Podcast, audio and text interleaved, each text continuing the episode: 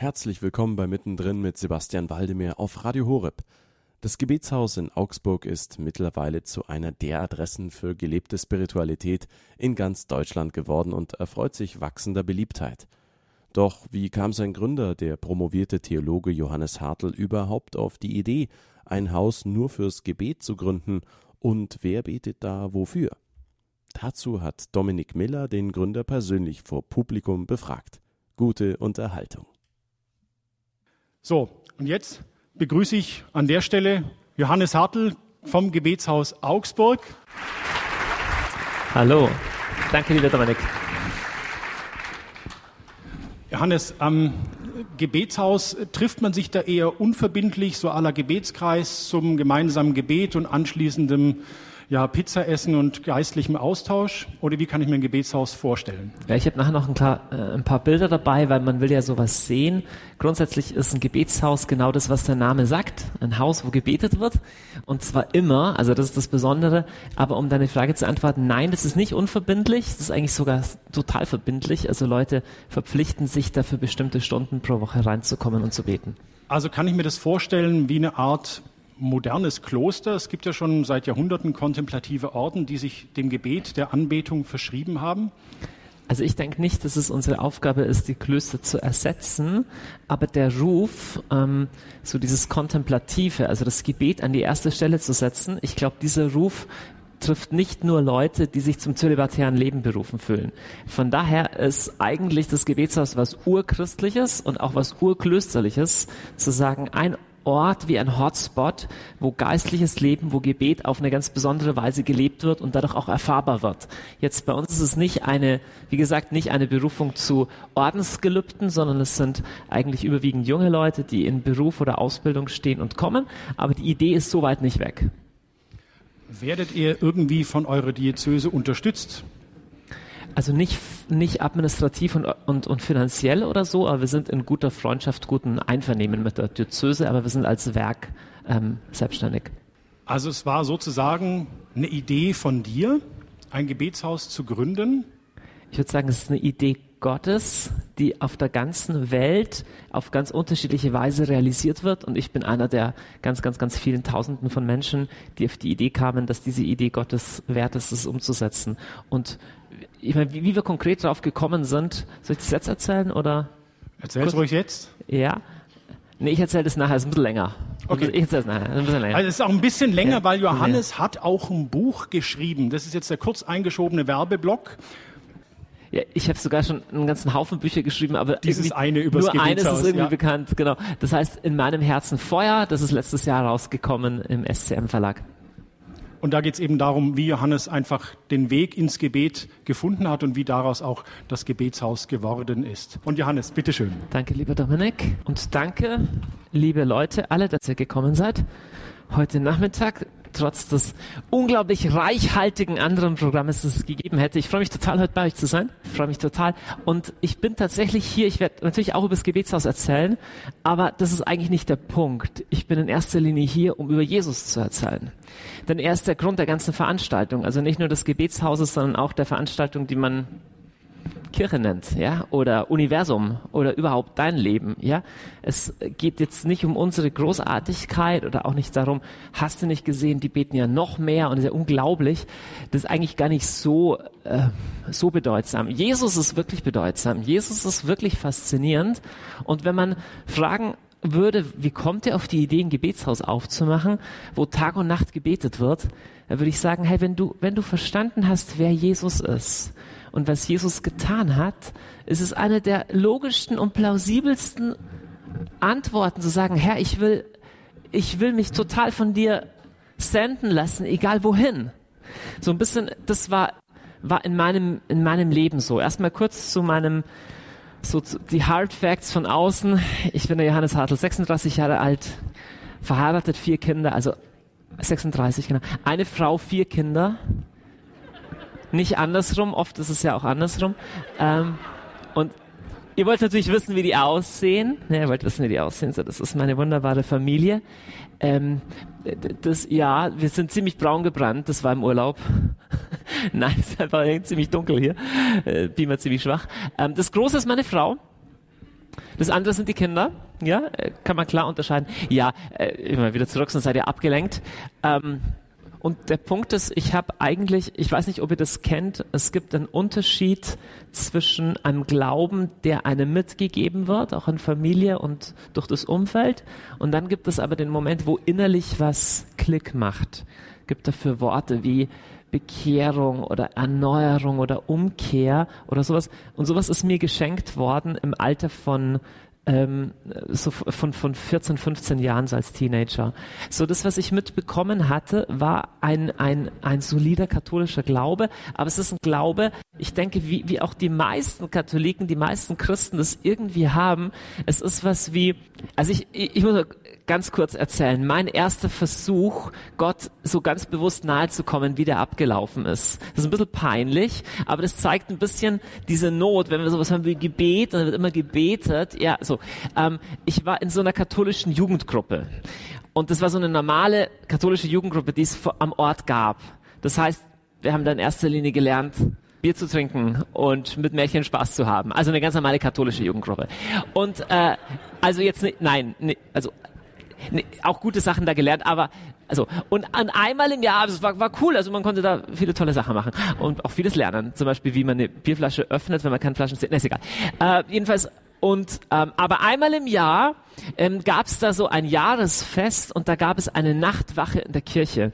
Und anlässlich dieser Nachtwache war jedes von jede von diesen Gruppen war eingeteilt ähm, eine Stunde dazu wachen und ich hatte echt gar keine Ahnung, was ich da tun soll.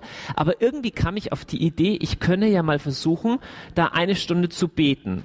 Ja, ich habe schon, ich habe schon geglaubt, dass es Gott gibt. Das Problem, das ich hatte, war das: Alles, was mit Gott und Glaube und Kirche zu tun hatte, war stinklangweilig. Und alles, was ich faszinierend, reizvoll und exciting und toll fand, war verboten. Also, äh, und das ist ein Dilemma, was viele junge Leute machen. Ich würde ja gerne, also ist ja nicht so, dass wir aktiv bewusst vom Glauben abfallen wollen, aber wenn ich das anschaue und sage, ist ja total öde. Und das, wo das Leben blüht und wo die Party ist, das ist alles, okay, solltest du eigentlich nicht. Das war die Situation, in der ich war als Teenager. Und dann war ich in dieser Kirche ähm, äh, gekniet und ich hatte, ich hatte irgendwie den Entschluss gefasst, ich will jetzt eine Stunde beten. Eine Stunde beten. Und ich weiß noch wie heute, ich habe auf die Uhr geschaut, weil ich einfach nicht wusste, was mache ich sonst die Stunde in der Kirche.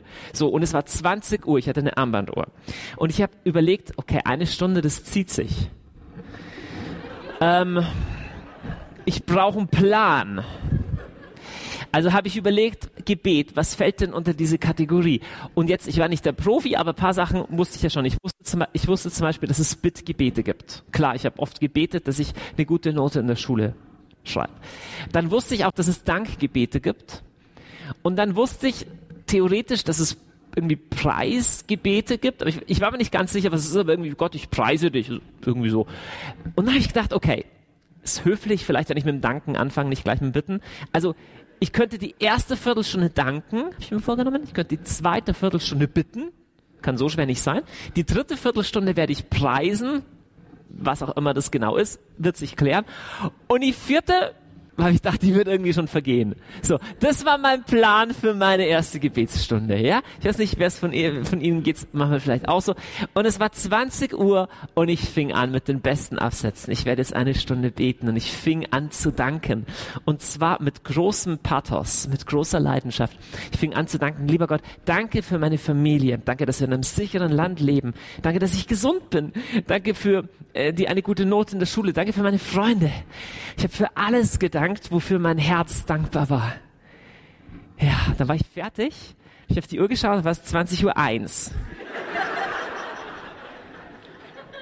Dann habe ich gedacht, okay, ich habe vielleicht noch nicht weit genug gedankt. Dann habe ich also nicht nur danke für meine Familie, ich gesagt, ich kann ja mal einzeln durchdanken. Ja? Ich kann ja nicht nur danken für meine Gesundheit, ich kann ja danken für die einzelnen Körperglieder. Ja? Als ich mit all dem fertig war, war es 20 Uhr zwei. Ich habe wirklich, ich habe gedacht, wie werde ich diese Stunde überlegen? Es ist überleben, es ist wirklich wahr. Ich habe mir dann überlegt, ich muss für alles danken und fing an, mich in der Kirche umzublicken, was es da alles gibt. Und ich habe tatsächlich, so war ich hier stehe, wörtlich gedankt, lieber Gott, danke für die erste Kerze, danke für die zweite Kerze, danke für die dritte Kerze. Nur, dass diese Zeit irgendwie verging. Ihr hört Radio Horeb am Montagabend. Heute berichtet Johannes Hartl im ersten Teil über seine allerersten Schritte auf dem Weg zum längeren Gebet und gerade erzählte er humorvoll von seinem Versuch, im Alter von 14 Jahren bei einer Nachtwache in seiner Pfarrei eine Stunde am Stück zu beten. Hier ist für euch passenderweise das Gebetshaus Augsburg mit Noch nie.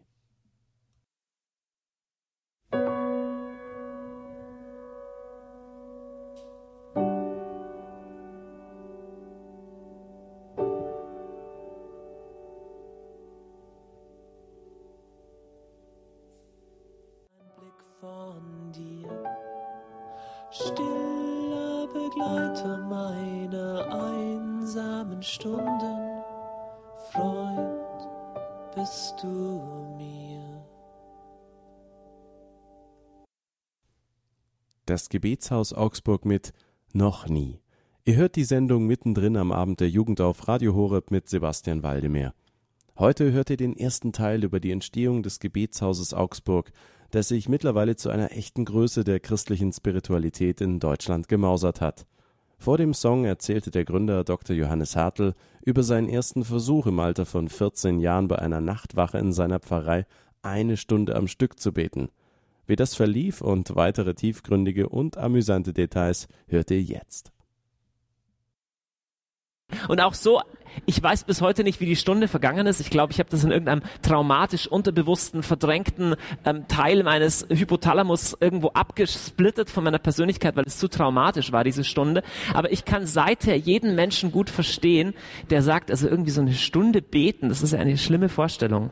Und wenn du mir damals erzählt hättest, dass ich mal ein Gebetshaus leiten würde, wo Tag und Nacht gebetet wird, also unsere vollzeitlichen Mitarbeiter, beten jeden Tag vier bis fünf Stunden an sechs Tagen der Woche, also das sind 25 Stunden Woche, 25 äh, Stunden Gebet pro Woche. Wenn du mir das erzählt hättest, wäre ich wahrscheinlich vom Stuhl gekippt. So, was ist in der Zwischenzeit passiert? Eigentlich was total Simples ist in mir passiert. Schau, Gebet, äh, sagt man ja immer, ist eine Begegnung mit Gott. Jetzt ich vergleiche das mal, eine Begegnung, eine Einladung. Stell dir vor, du bist irgendwohin eingeladen, zum Beispiel in eine Feier, auf eine Party. Jetzt, freust du dich auf die Einladung oder freust du dich nicht? Die einfache Antwort ist, kommt drauf an. Ja? Auf was kommt es denn an? Na, erstmal, wer einlädt. Es kann ja jemand sein, der irgendwie total langweilig ist oder einfach äh, total ein unmöglicher Typ oder jemand, der einfach schlimm ist, dann will man da nicht gern hin. Ja, die zweite, die zweite Möglichkeit, warum man vielleicht auch nicht gern hin will, ist, also die Person, die einlädt, die ist schon ganz toll, aber ich bin nicht toll, also ich passe da nicht hin. Ich glaube, ich bin da nicht willkommen. Vielleicht kennen Sie das Gefühl, eine bestimmte, wenn man in eine bestimmte Region seiner Verwandtschaft eingeladen wird, denkt man, ja, das sind die, die mögen uns nicht. Dann fühlt man sich unwohl. Das Essen kann gut sein, aber man fühlt sich unwohl.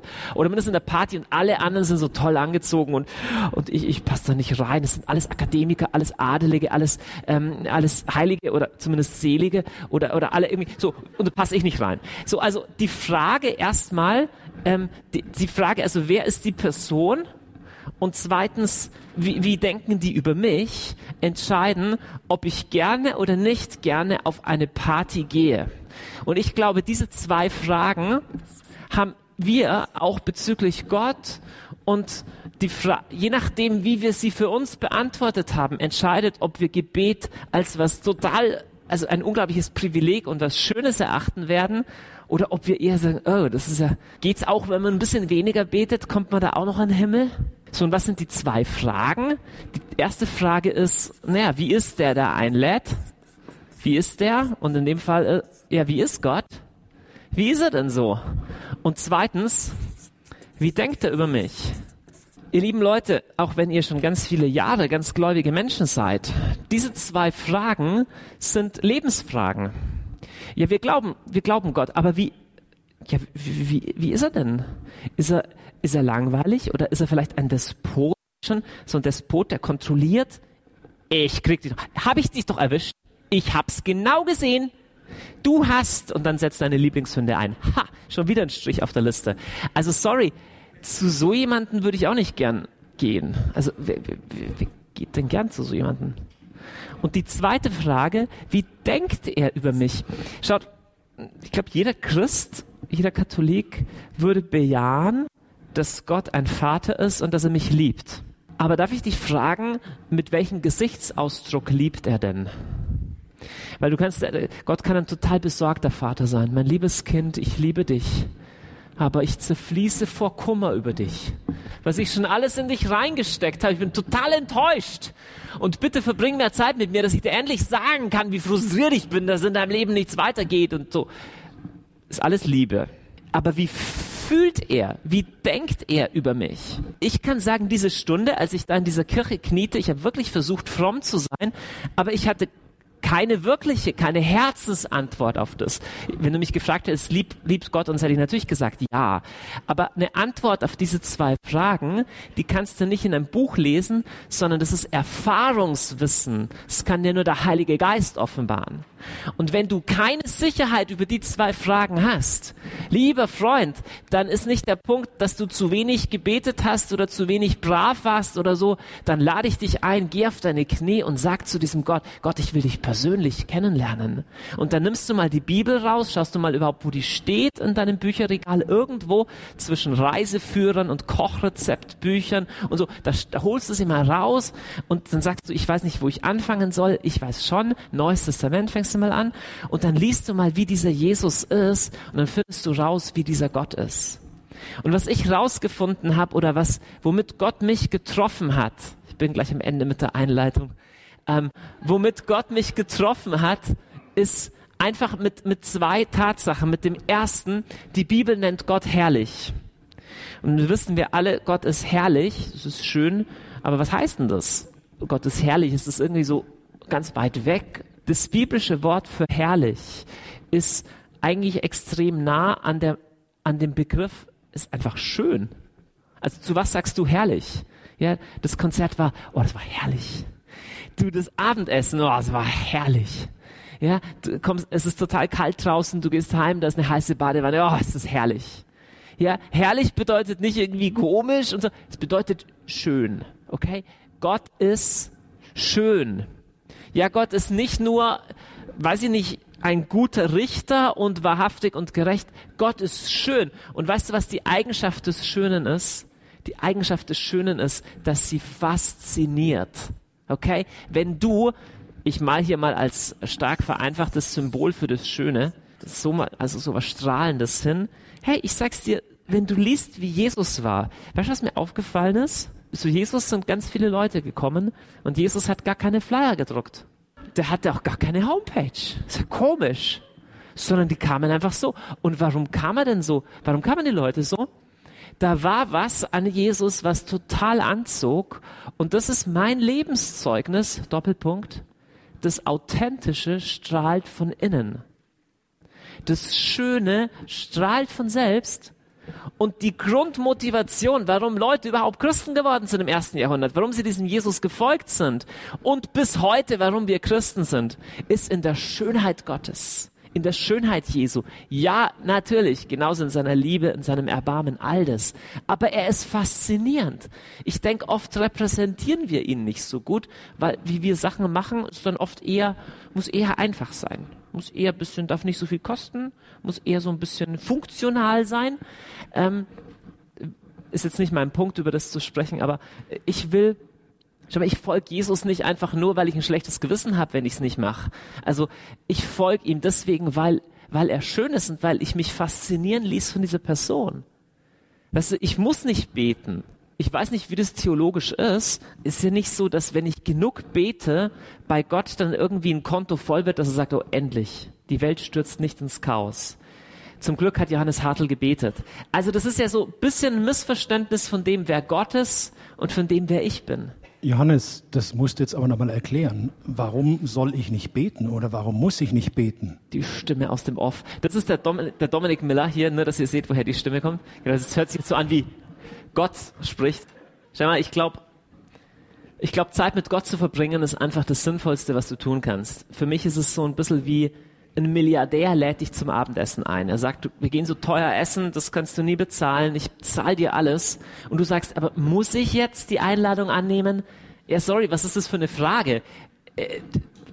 Nein, du kannst auch zu McDonalds gehen, aber warum solltest du? Also, weißt du, die Frage ist, womit fülle ich mein Inneres? Womit fülle ich mein Herz? M muss ich beten? Also, tue ich Gott dadurch einen Gefallen, wenn ich bete? Ja, ich will, ich will sagen, es ist das größte Vorrecht der Welt, Zeit mit Gott zu verbringen. Weißt du, dieses Ding, muss ich beten? Da kommst du, äh, kommst du in so eine Leistungs- und Schachermentalität. Also, so als wäre der Herr des Universums beeindruckt, weil ich bete. Also weißt du, wie stellen wir uns das konkret vor? Gott sitzt in seinem himmlischen Thronsaal, umgeben von Millionen von Engeln, äh, die total mächtig sind im Himmel. Er ist der Herr des Alls. Er hat, um das Universum zu erschaffen, die Hilfe von niemandem gebraucht. Er hat überhaupt keine Hilfsmittel gebraucht, keine Werkzeuge. Er hat keine kreativen Ideen von jemand anderem gebraucht. Er hat einfach gesagt, bam, hier ist das Universum. So, das ist Gott. Ist einfach die Vorstellung. Gott sitzt auf seinem Thron und ist bekümmert und sagt, oh, heute geht's mir irgendwie, oh, heute geht's mir nicht so gut. Aber dann schaut er mit seinem Fernrohr, Fernrohr und es ist mein Fastentag. Sagt er, oh, habt ihr gesehen? Johannes Hartl hat das Frühstück ausgelassen, hat heute Morgen gefastet. Es gibt noch Hoffnung fürs Universum. Also, ich glaub's nicht. Ich glaub's nicht. Also, versteht mich nicht falsch. Versteht mich nicht falsch. Wir haben, ähm, der Herr kooperiert mit uns. Er nimmt uns für voll. Aber weißt du, manche Leute, Entschuldigung, aber manche Leute sehen aus, als, als würde es dem Gott, den sie anbeten, ganz schön schlecht gehen. Also, also ein bisschen so wie, oder wir sprechen manchmal über Gott so wie, ja, du, pff, in der Welt geht's ziemlich drunter und drüber. Ich glaube, auch Gott macht sich schon total viele Sorgen. Ich glaube, ihm geht's echt schlecht. Also ich weiß nicht, ich hoffe nur, dass er nicht abdankt, weil es auch schon in die Jahre gekommen, so, ähm, Weißt du, wir bekennen das im Glaubensbekenntnis und so weiter, dass Gott allmächtig ist. Weißt du, was das heißt? Wenn Gott allmächtig ist, dann hat er keine Probleme. Und vor allem, du kannst sie auch nicht lösen. Das ist eigentlich total entspannend, weil die Wahrheit ist, wenn Gott will, dass du mithilfst in dieser Welt, dass du evangelisierst, wenn du den Armen dienst, wenn du betest, dann sicherlich nicht, weil er, weil es nötig hat. Er sagt, Entschuldigung, es gibt manchmal gibt es diese Darstellung, Jesus hängt am Kreuz, er sagt, ich habe keine Hände, ihr seid meine Hände, ihr seid meine Füße, ich selber habe keine. Ein total armer Gott. Also versteht mich nicht falsch, wenn Gott sich abhängig macht von unserer Kooperation, dann nicht, weil er es nötig hat. Nicht, dass er sagt, ah, die Welt geht so schlecht, ich brauche jetzt unbedingt einen Johannes Hartl und ein Gebetshaus Augsburg, sonst geht nichts mehr weiter. Nee, sorry, also so wichtig äh, nehmen wir uns nicht. Das war der erste Teil von Mittendrin am Abend der Jugend hier auf Radio Horeb. Heute erzählte Dr. Johannes Hartl, der Gründer des Gebetshauses Augsburg, über seine ersten Erfahrungen mit einem einstündigen Gebet und das im schlichten Bewusstwerden, dass Gott selbst, der Schöpfer des Alls, den Menschen im Gebet begegnet, eine erste Grundlage für ein gelingendes und erfüllendes Beten gelegt werden kann was Johannes Hartl dann dazu brachte, ein Gebetshaus zu gründen und welche Herausforderungen er dabei zu bewältigen hatte, sowie weitere Tipps für ein gelingendes Gebetsleben erfahrt ihr nächstes Mal bei Mittendrin hier auf Radio Horeb. Die heutige Folge von Mittendrin könnt ihr euch gern auf unserer Homepage horeb.org im Bereich Jugend unter Podcast erneut anhören. Das Ganze geht natürlich noch leichter mit unserer Horeb App, die ihr ab sofort gratis im Google Play oder Apple App Store downloaden könnt. Bis zum nächsten Mal bei Mittendrin hier auf Radio Horeb.